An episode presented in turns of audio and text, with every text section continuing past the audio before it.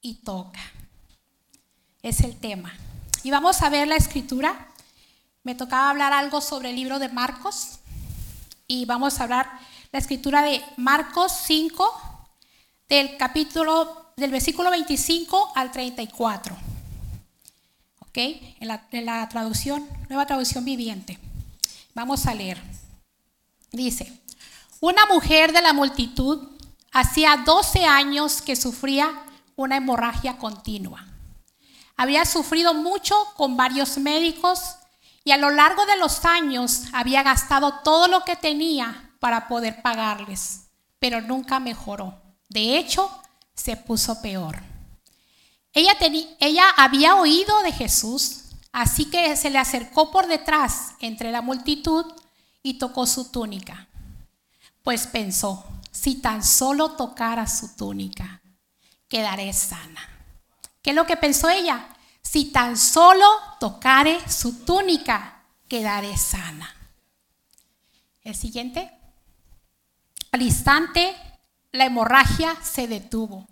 Ella pudo sentir en su cuerpo que había sido sanada de su terrible condición. Jesús se dio cuenta de inmediato de que había salido poder sanador de él. Así que se dio vuelta y preguntó a la multitud, ¿quién tocó mi túnica? Sus discípulos le dijeron, mira a la multitud que te apretuja por todos lados. ¿Cómo puedes preguntar quién me tocó? Sin embargo, él siguió mirando a su alrededor para ver quién lo había hecho. Entonces la mujer asustada y temblando al darse cuenta de lo que le había pasado, se le acercó y se arrodilló delante de él y le confesó lo que había hecho. Y él le dijo, hija, tu fe te ha sanado. Ve en paz, se acabó tu sufrimiento. Eh, hasta ayer, ¿verdad? Ok. Esta, esta historia de esta mujer me conmueve mucho, ¿verdad? Tenía 12 años en sufrimiento. 12 años que necesitaba el ayuda de una, ayuda de una persona que, que la sanara. Ahí dice que había explotado ya todos sus medios, ¿verdad? Pero vamos a ver las características de esta mujer. Dice, una característica de esta mujer es que era una mujer sin identidad, porque no se menciona el nombre de la mujer, ¿verdad? No se menciona. Entonces esta mujer no tenía identidad, era una mujer entre, entre todo el montón. Esta mujer tenía enferma 12 años, padeciendo hemorragia. Otra característica es una mujer impura.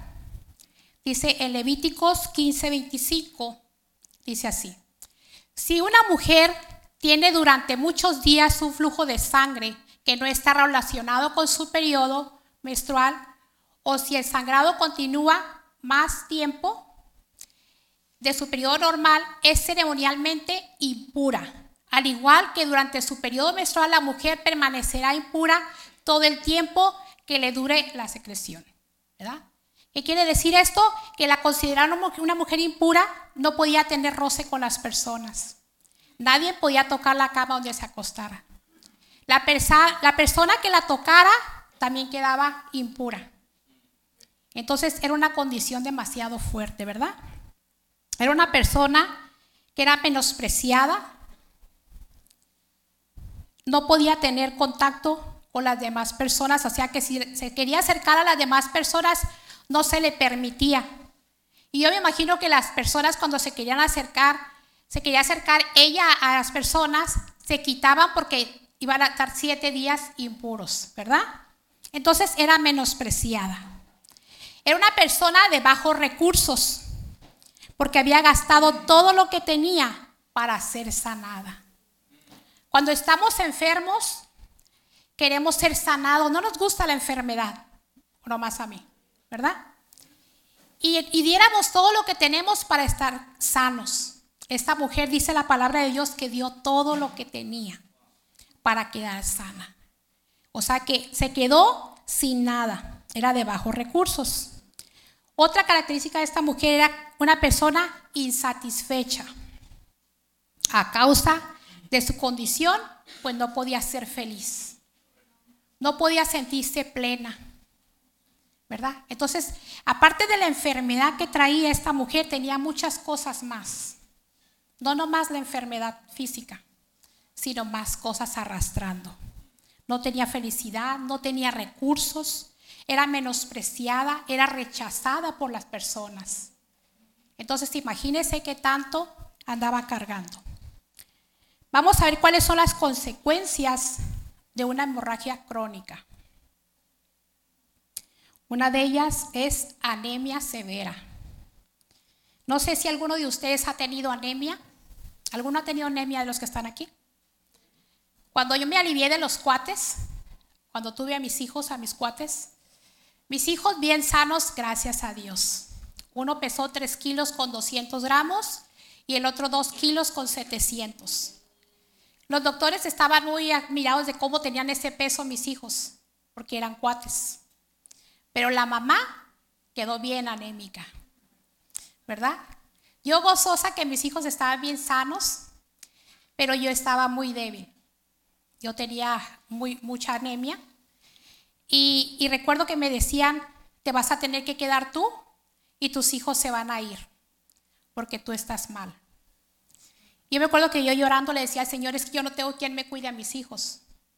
Yo quiero estar bien para ellos. Entonces me dijeron que me ocupaban poner sangre. Recuerdo que mi suegra dijo, no, porque si te ponen sangre vas te van a pegar enfermedades es que me estoy muriendo y usted no quiere que me pongan sangre, ¿verdad? O sea, yo necesitaba que alguien me ayudara. A mí me daban convulsiones, yo me quería parar y me, desmayaba, me ponía mal, por, a causa de la anemia. Entonces imagínense esta mujer por 12 años perdiendo sangre, día tras día, cómo se sentía esta mujer.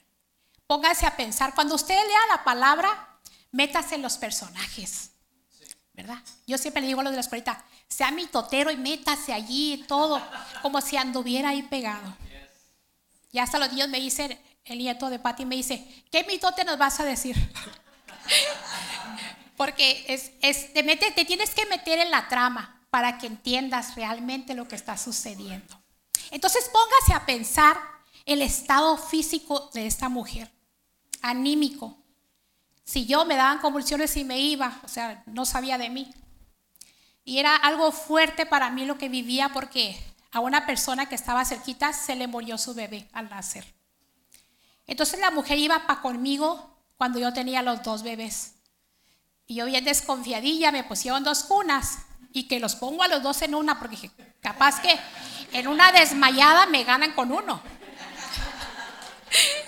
Entonces era algo bien fuerte para mi vida este, estar pasando por eso y, estar al pendiente de mis bebés. No podía cargarlos por la debilidad que yo cargaba. No podía tocarlos, nomás me los arrimaban para verlos, pero yo estaba ahí con mis hijos y pasando por ese proceso de anemia. Entonces esta mujer por 12 años tenía ese problema. ¿Cómo se sentía esta mujer? Póngase en el papel de esta mujer tenía dolores intensos porque ahí la palabra de Dios dice que estaba empeorada, ¿verdad? Entonces yo me imagino que tenía hasta dolor, cólicos, no sé, tenía dolor. Cansancio, porque cuando das paso y estás anémico, te cansas. No puedes, te tienes que estar agarrando, alguien te tiene que sostener para avanzar. Tenía fatiga. ¿No le ha pasado que a veces no tienes ganas de hacer nada?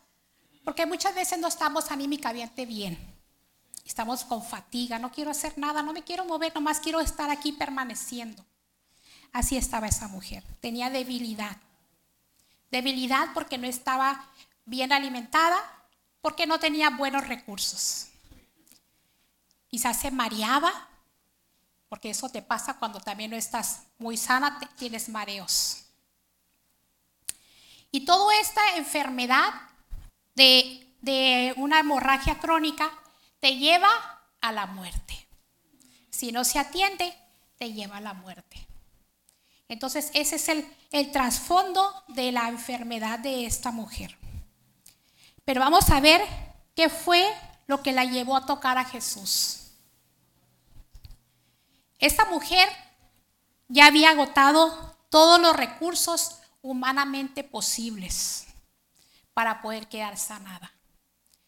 Dice que se gastó todo lo que tenía en diferentes médicos, ¿verdad? Yo imagino que también en medicamentos, a lo mejor fue con personas para que la sobaran, qué sé yo. Pero ella explotó todos los recursos humanamente posibles. Usted y yo nos podemos identificar con este personaje. A veces tenemos problemas. Tenemos deseos en nuestro corazón de que algún, uno de nuestros seres amados cambie su vida. Que Dios los alcance. Que Dios los libere de la drogadicción, del alcoholismo, de los juegos de azar, de las deudas, de los conflictos matrimoniales. Pero a lo mejor agotaste todos tus recursos y no has logrado obtener lo que tú deseas. Esta mujer dice que agotó todos sus recursos, ¿verdad? Hay personas, yo tengo un sobrino que, que él tiene que estar en rehabilitación porque sale y otra vez cae. Entonces otra vez lo tiene que meter en rehabilitación. ¿verdad? Porque ese es el recurso que hay para ayudar a estas personas. Yo no sé qué hay en tu corazón en esta mañana. Yo no sé cuál es tu problemática, cuál es el deseo de tu corazón. Pero a lo mejor ya agotaste todos los recursos posibles para ayudar en tu necesidad. Esta mujer vio varios doctores. Dios les dio el entendimiento a los doctores, les dio la ciencia. Él es el creador de la ciencia pero ninguno de ellos pudo hacer nada por ella. Con todo el conocimiento, ninguno de ellos pudo hacer nada por ella. Los medicamentos son para sanarnos y ninguno de esos medicamentos la pudo ayudar. Pero esta mujer escuchó hablar de Jesús. Ella escuchó hablar de un hombre que sanaba a las personas, que estaba haciendo milagros en las personas, que había muchas gentes, mucha multitud de gentes siguiendo a este hombre con la esperanza de, que pueda cambiar sus vidas. Ella escuchó hablar de ese hombre, dice en Romanos 10, 17. Así que la fe viene por oír, y es decir, por oír la buena noticia acerca de Cristo. ¿Verdad? Es ahí eso te comienza la fe. Por ahí entra la fe. Cuando escuchamos. Si no nos pasa cuando escuchamos de un restaurante que está rica la comida, te empieza a mover. Ay, pues sí, es que hacer unos taquitos bien sabrosos. Y si estamos como en esta mañana con hambre, ¿verdad? Y te empiezan a decir y tú empiezas, ay, pues sí, a lo mejor empiezas a hacer planes. A lo mejor estás aquí en servicio haciendo planes de que vas a ir a tal taquería que te recomendaron. Pero así es la palabra de Dios. Empieza a crear en ti hambre de buscar a Dios. Empieza a, formarse esa semilla de fe en tu ser. Esta mujer escuchó acerca de Jesús. Y aún con su condición, ella buscó tener ese encuentro con Él. Y ella buscó de de poder encontrarse con Él a, pesar de sus circunstancias, de cómo ella se sentía. Vamos a ver Jeremías 29, 13. Dice, si me buscan de todo corazón, podrán encontrarme. ¿Qué dice aquí? Si me buscan de todo corazón, podrán encontrarme. ¿Realmente buscamos a Dios con todo nuestro corazón? Realmente esa es la actitud de nuestro corazón al, venir a la iglesia de buscar a Jesús. Al estar en tu casa, en tu intimidad con Dios, lo buscas con todo tu corazón. Porque esa es la actitud que Él quiere de nosotros. Para que nos podamos encontrar juntamente con Él. Ella apeló a la misericordia de Dios. Ella dijo, quizá a mí también me pueda ayudar si lo busco. Quizás Él me pueda hacer mi oportunidad para ser sanada. Él, ella sabía que quizá Él no la rechazaría como las demás personas que la rechazaban. Dice aquí en San Juan 6:37. Sin embargo, los que el Padre me ha dado vendrán a mí y jamás lo rechazaré. Déjeme algo. Si usted está aquí, es porque el Padre los ha dado con Jesús. Y a usted y a mí, Él no nos rechaza. También dice la palabra de Dios que Él no desprecia corazón constricto y humillado. ¿Cómo es eso? Pues tú tienes que venir ante Dios con un corazón entregado para Él. A veces lo que estamos pasando nos da pena decirle a las personas por lo que estamos pasando. Pero a Dios tenemos que ser claros con lo que estamos pasando y decirle, sabes que esta es mi condición, Señor. Yo les dije hace un rato que yo le dije a Dios, Señor, yo quiero paz. Yo quiero paz porque no quiero estar estresada. Yo quiero que tú me des la palabra, Señor, lo que tú quieras hablar, porque yo no conozco las vidas de las personas, porque yo no sé el trasfondo de las personas. Nosotros miramos apariencia, pero Dios mira el corazón. Dios lo hace cuando tú te sinceras con Él. Dios es un Dios real. Y hace tiempo les conté, y me gusta contar mucho los testimonios porque eso alimenta su fe. Yo hace tiempo les conté que un día le dije a Dios, yo siempre me ha gustado servir a Dios. Y en mis comienzos, hace 28 años, estábamos batallando financieramente porque teníamos a nuestros cuates y no, como 26 años, y, no teníamos dinero. Y mis zapatos estaban bien feos. Y a las personas les gustaba ponerme de, de servidora para recibir a las personas en la puerta, a mi esposo y a mí. Y me daba mucha pena porque dije, oye, estos zapatos están bien feos. Y yo estoy en la puerta, ¿qué es eso? Y yo le dije a Dios, mira Señor, a mí ni me gusta que me pusieran en la puerta, pero me ponen. Pero mira Señor, mis zapatos están bien feos. Están bien feos mis zapatos y me da pena que la gente llegue y recibirlo con estos zapatos. Pero yo no tengo dinero y mi esposo. Entonces, porque no tenemos, estamos exactamente con lo necesario. Nosotros íbamos a la iglesia cuatro días a la semana.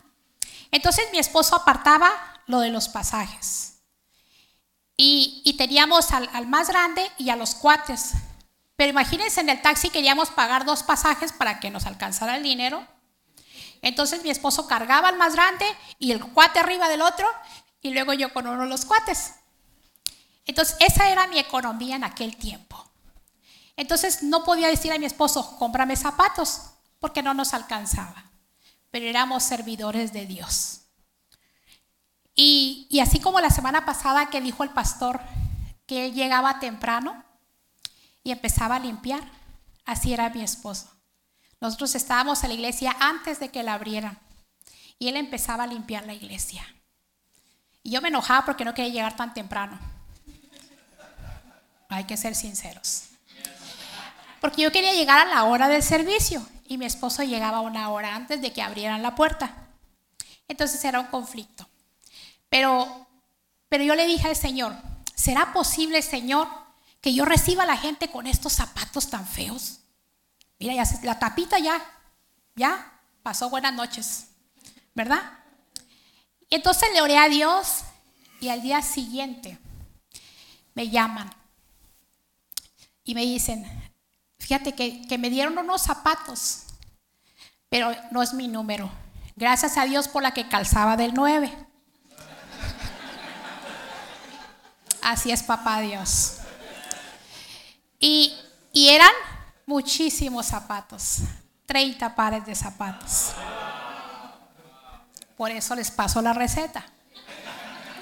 Eran guaraches, zapatos, de, de todo, de todo. Cuando tú te sinceras con Dios, cuando tú le dices a Dios tu condición, tu necesidad, Dios obra a tu favor.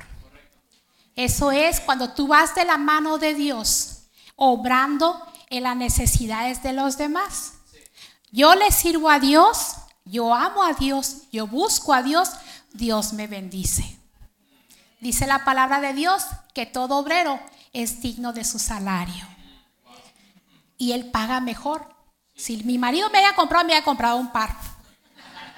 Y el más barato. Pero Dios me dio en abundancia. ¿Verdad?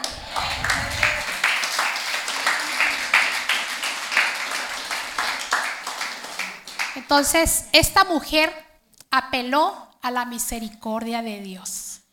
La misericordia de Dios es tan grande, inimaginable.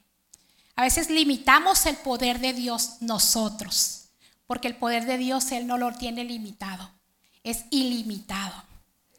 Dice que sus pensamientos no son nuestros pensamientos, son más altos que nuestros pensamientos. Entonces no piense a su manera, piense a la manera de Dios. ¿Verdad? A veces decimos, muchas personas decimos, es que yo no sé orar, enséñame a orar. Yo les voy a decir una cosa, orar es hablar con Dios sinceramente. No tienes que aprender muchos versículos para orar. Tienes que ser sincera con Dios y real, ¿verdad? Porque si empezamos, ay, sí, Señor, que no sé qué, no pasa nada. Estás pegando al techo nada más. Para que tus oraciones causen un efecto, tienes que estar libre de pecado. Por eso todos los días tienes que ponerte a cuentas con Dios, para que tu oración traspase el techo. Bueno, ese es otro mensaje. No sé, pero es de Dios, yo creo. ¿Verdad? Entonces esta mujer, todas estas cosas la llevó a tocar a Jesús. Haber agotado todos sus recursos posibles, varios doctores, varios medicamentos, escuchó hablar de Jesús. Acuérdense que la fe viene por el oír y el oír por la palabra de Dios. Si tú no tienes fe, es que no te estás alimentando de la palabra de Dios. Necesitas alimentarte. Escucha predicaciones, escucha alabanza, escucha la palabra de Dios, esperando que Dios te hable. Ven con esa actitud a la iglesia. Dios me va a hablar, esté quien esté predicando. Dios tiene una palabra para mí. No tenemos que venir con una actitud de check-in, de decir, ay, a ver qué tal predica esta persona. Ah, pues tuvo dos, tres, ¿verdad? Pudo haberlo hecho mejor. No, porque Dios usó a un, a un burro que no puede usar mi vida. Digo, entonces, ¿cuál es la disponibilidad de nuestro corazón para que entre esa fe a nuestras vidas? Dispón tu corazón a tenerlo receptivo para la palabra de Dios. Vamos a ver las consecuencias de tocar a Jesús. ¿Cuáles fueron sus consecuencias de esta mujer? Fue sanada. Esa es una de las consecuencias. Lo que tanto anhelaba su corazón, ella fue sanada. Fue liberada porque estaba en opresión por las personas que la rechazaban, por las personas que no querían estar con ella. Ella fue liberada de todo eso. Llamó su atención y la de los demás el Señor. Cuando lo buscamos, Él llama nuestra atención y de las demás personas que ven algo en nosotros. No sé si les pasa a usted, pero dicen, yo te veo diferente a las demás personas. Es porque es Dios que se revela en nuestras vidas y llamamos la atención de las demás personas. Ella fue escuchada. Fue escuchada porque el Señor dijo, ¿quién me tocó? ¿Verdad? ¿Quién fue el que me tocó? Dice que ella fue y se humilló delante de la presencia de Dios. Se tiró a sus pies y le confesó todo lo que había pasado. Ella fue escuchada por Dios. Cuando tú te, te rindes a los pies de Jesucristo, tú vas a ser escuchado. Tu oración va a ser escuchada cuando te rindes de todo tu corazón ante el Señor. Pues cuesta trabajo tener una disciplina de oración, pero la oración cuesta trabajo, pero la oración trabaja. No se va a quedar nomás así. No es nuestra manera, pero a la manera de Dios, Él va a obrar. Él ha prometido escucharnos. Él le reconoció su fe públicamente. Él renovó sus fuerzas, quitó esa debilidad, esa fatiga, todo lo, el peso que ella andaba cargando. Él le dio una nueva identidad. Ya no era la mujer impura, la mujer que estaba marcada por la sociedad. Él le dio una identidad, una mujer de fe, que solamente necesitó tocar la túnica del Señor, una punta de la túnica. Esa es la identidad que nos dio Dios, ¿verdad? Ahora en el camino de Dios somos los hijos de Dios. Somos representantes de Él. Esa es nuestra nueva identidad.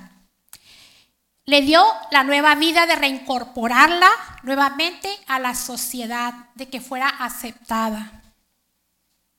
Le dio salvación, porque tuvo un encuentro con Dios. Cuando tenemos un encuentro con Dios, tenemos salvación. Y le dio un nuevo destino. Ya no iba a ir rumbo a la muerte, sino que le dio nueva vida. ¿Verdad? Cuando aceptamos a Cristo en nuestro corazón, nueva criatura somos, dice la palabra de Dios. Las cosas viejas pasaron. He aquí todas son hechas nuevas. Una nueva vida. Entonces, fíjese nomás, tan poquitas cosas que podemos hacer para todo lo que Dios nos ofrece. Pero ¿qué implica tocar a Jesús? ¿Qué es lo que implica tocar a Jesús? La perseverancia. Muchas veces queremos buscar de Dios, pero, ay, pues no, es que me salió un evento, me salió un compromiso, y empezamos a dejar de perseverar. Empezamos a dejarlo en un segundo término. No está en primer lugar en nuestras prioridades no somos perseverantes. ¿Quieres de Dios? ¿Quieres ver milagros de Dios? ¿Quieres tus oraciones contestadas? Persevera. Busca de la presencia de Dios. ¿Cuánto tiempo nos da Él a la semana para las dos, tres horas que estamos aquí nosotros? Él nos guarda durante ese tiempo. Él nos guarda, Él es tan bueno con nosotros. ¿Cómo no agradecerle a Dios con todo lo que nos da. Si yo me pusiera a contar cada testimonio, no acabamos este día. Porque Dios ha sido bueno. En estos 28 años que, conozco de Él, Él ha sido bueno en gran manera para conmigo. Por eso cuando yo veo personas que están batallando, que no tienen a sus esposos, yo les empiezo a testificar. Si a mí me sacó adelante con cuatro hijos, ya casi 16 años de viuda, ¿Qué no puede hacer por una persona que tiene uno o dos hijos? ¿Verdad? Pero, ¿qué, ¿qué, consiste eso? Ponerlo en primer lugar a Él. Perseverar en la palabra de Dios, en buscar de su presencia. Otra cosa que implica es ser atrevidos. Muchas personas para buscar de Dios les cuesta. Les cuesta, ay, no, pero es que yo no sé hablar. Ah, no, es que yo cómo voy a saludar a las personas que están llegando. Pero en el mundo éramos bien atrevidos, hacíamos locuras. ¿No? En el mundo hacíamos muchas cosas y no nos daba vergüenza, no nos daba temor. Pero en las cosas de Dios, ¿por qué nos hacemos tan pequeños? ¿Por qué no queremos avanzar y servirle con todo nuestro ser? Atrevernos a hacer algo porque lo nuevo a veces nos asusta pero una vez que entramos en lo nuevo vemos que, ah, no estaba, no estaba tan mal como yo pensaba, ¿verdad? Entonces tenemos que ser atrevidos, tenemos que insistir, no te tienes que rendir, no tenemos que rendirnos hasta que obtengas tu bendición. Así es. No tenemos que dejar que entre la duda. Cuando las personas empiezan el caminar con Dios, a veces el enemigo se da cuenta que te estás poniendo serio, y empiezan los conflictos. Y muchas personas optan, ah, no, pues ya mejor no, porque cuando no iba a la iglesia no iba tan mal. Y ahora estoy yendo y me está yendo de la patada, ¿verdad? Y las personas mejor se retiran. Porque entra la duda, no, si así va a estar la cosa, pues mejor no. Entonces tenemos que tener mucho cuidado con eso. Esto implica servir a Dios, el no rendirse, el no dudar, el ser perseverantes, el meterle esfuerzo a las cosas. ¿Cómo podemos tocar a Jesús hoy en día? Hablamos cómo lo hizo la mujer. Hoy en día ¿qué implica tocar a Jesús? ¿Cómo podemos tocarlo? Primero es reconocer quién es Él. Él es nuestro Salvador, quien murió por cada uno de nosotros. Cuando las personas se sienten desvalorizadas, que no tienen ningún valor, recuerda que alguien derramó su sangre por ti en la cruz del Calvario. Y ese alguien quiere tener una relación con nosotros. Para poder tocarlo tienes que conocerlo. Tienes que estar bien seguro a quién vas a seguir. Vamos a ver una imagen.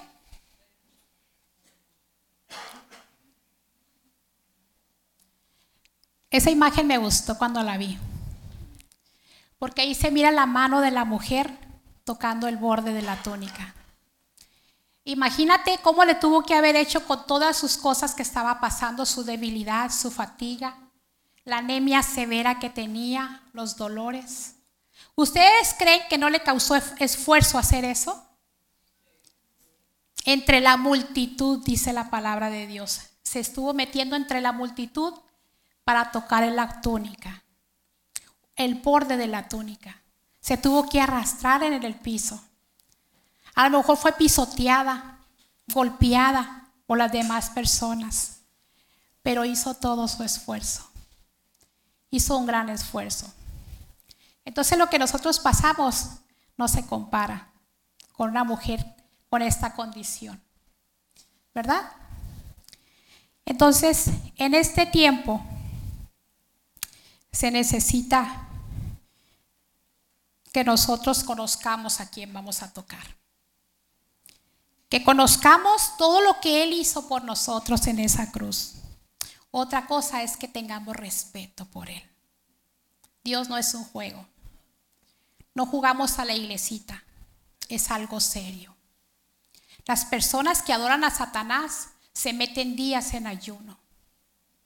Son bien leales a los demonios. Pero a veces la iglesia le da pereza a eso tenemos que ser bien, bien respetuosos con Dios. Él no es cualquier persona. Él lo dio todo por ti, por mí. Tenemos que respetar la presencia de Dios. No andar jugando. Que tú sí sea sí y que tú no sea no. Porque Él no quiere personas tibias. Tenemos que tener un corazón sincero para con Él. Sinceramente, buscarlo en oración día con día. Cuando te levantas, dale gracias a Dios. Que bendiga todo tu día, tu trabajo, tus hijos, tu hogar, tu carro. Cuando te acuestas, dale gracias a Dios por todo lo que te permitió pasar durante el día. Tenemos que ser sinceros y agradecidos con Dios. Tenemos que hablarle con clamor de nuestro corazón como lo que sentimos dentro, expónselo a Dios con un deseo ardiente. Busca a Dios con un deseo ardiente. Como si fuera tu única oportunidad, así como la mujer que tocó ese manto. Lo buscó con un deseo ardiente de su corazón porque era su última esperanza que ella tenía. Con humildad podemos tocar a Dios humildemente lo que nosotros tenemos, los talentos que Dios nos dio, es gracias a la misericordia de Dios. No nos pertenece a nosotros nada de lo que tenemos y de lo que poseemos. Todo es gracias a Dios. Entonces mantén humildad, fidelidad a Dios. Si vas a servir a Dios, séle fiel a Dios. No podemos estar con un pie en el mundo y otro en Dios. Séle fiel. Sabes, la palabra dice lo que debemos hacer y lo que no. Pero si no leemos la palabra no sabemos lo que es correcto. No hay convicción de pecado en nuestras vidas. Con sencillez de corazón, siendo transparentes y una rendición total, total a Dios. Señor, me presento ante ti. Te entrego mi vida, mi ser, mis hijos, mis nueras, mis nietos. Ríndele todo a Dios. Te entrego mi día de trabajo. te entrego mi carro que ahorita está fallando, lo que tú te ha pasado en ese momento, sé real con Dios. Ríndele todo a Él. Vamos a ver qué obstáculos tenemos que vencer para lograr tocar a Dios. Y uno es la falta de fe.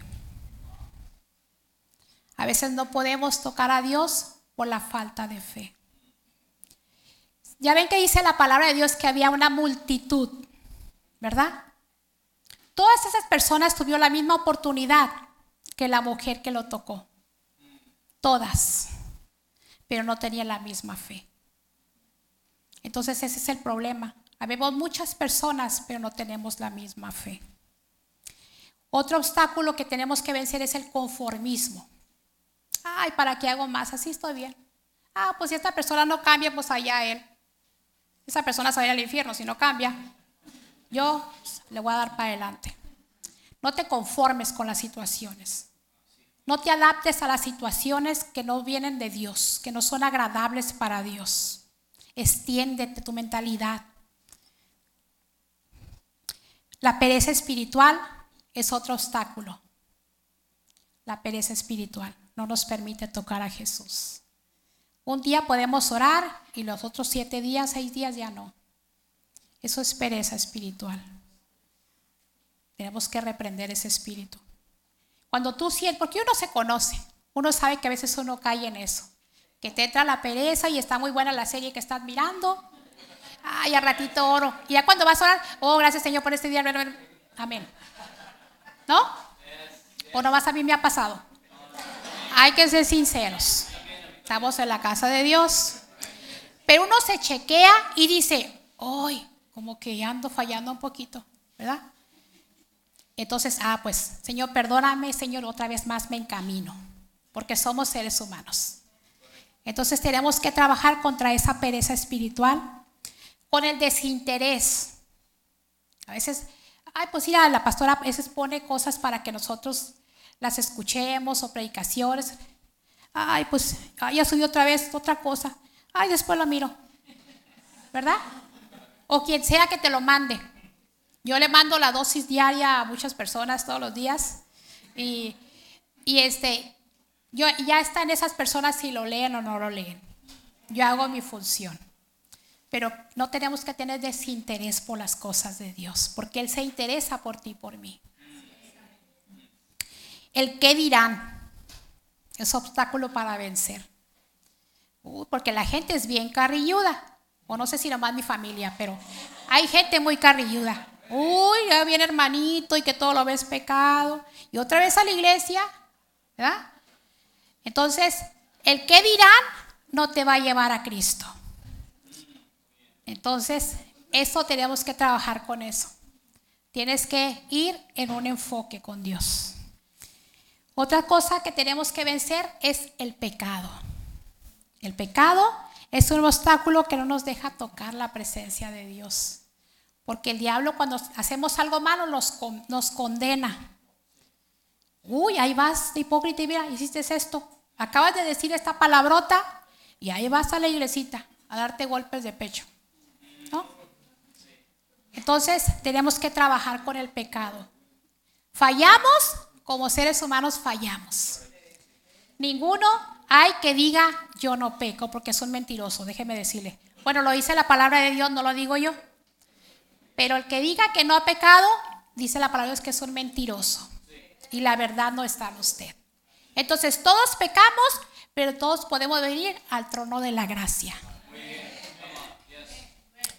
Otro obstáculo para vencer son las distracciones. Ahorita la tecnología está bien avanzada y los, los TikTok o esas cosas.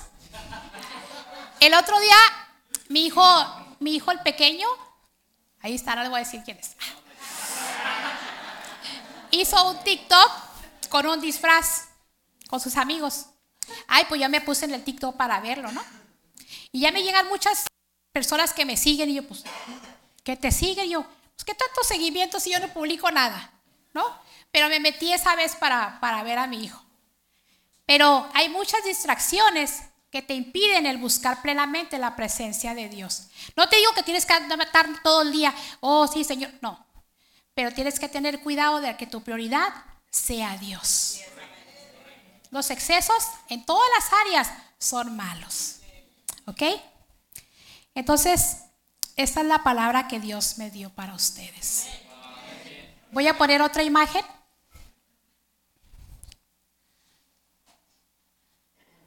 Ahí está la mujer enferma a los pies de Jesucristo. Allí fue con él a rendirse a sus pies, temblorosa, con miedo, asustada, emocionada por lo que le había pasado a los pies de Jesús.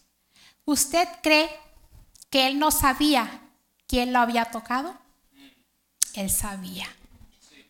Él sabía, pero tenía que ser evidente esta situación de la mujer para que todo mundo se diera cuenta del milagro que había sucedido en ella, para honrar la fe de esta mujer. Dios no nos avergüenza. Cuando uno se rinde a los pies de Cristo, Él nos levanta. Él nos da gracia y favor con las personas. Aquí muchas personas buscamos de Jesús pero necesitamos tener esa fe para encontrarlo, para tocarlo.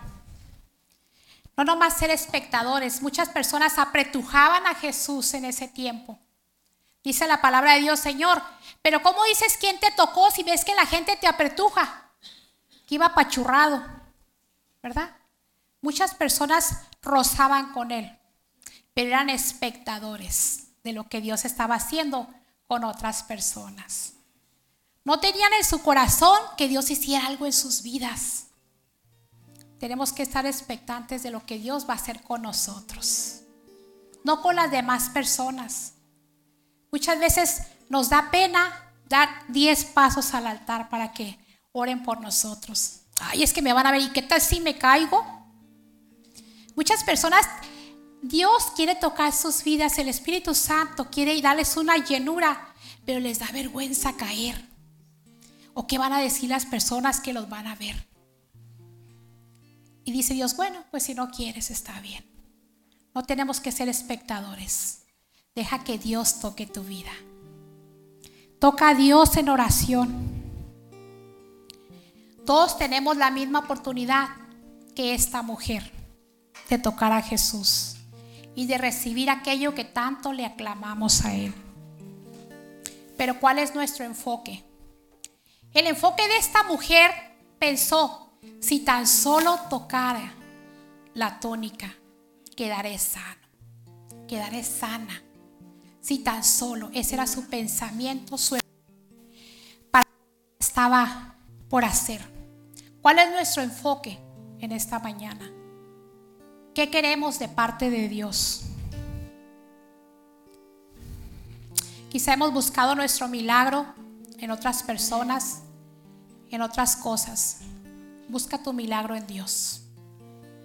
Búscalo en Él porque Él te va a ayudar en lo que las personas no han podido hacer.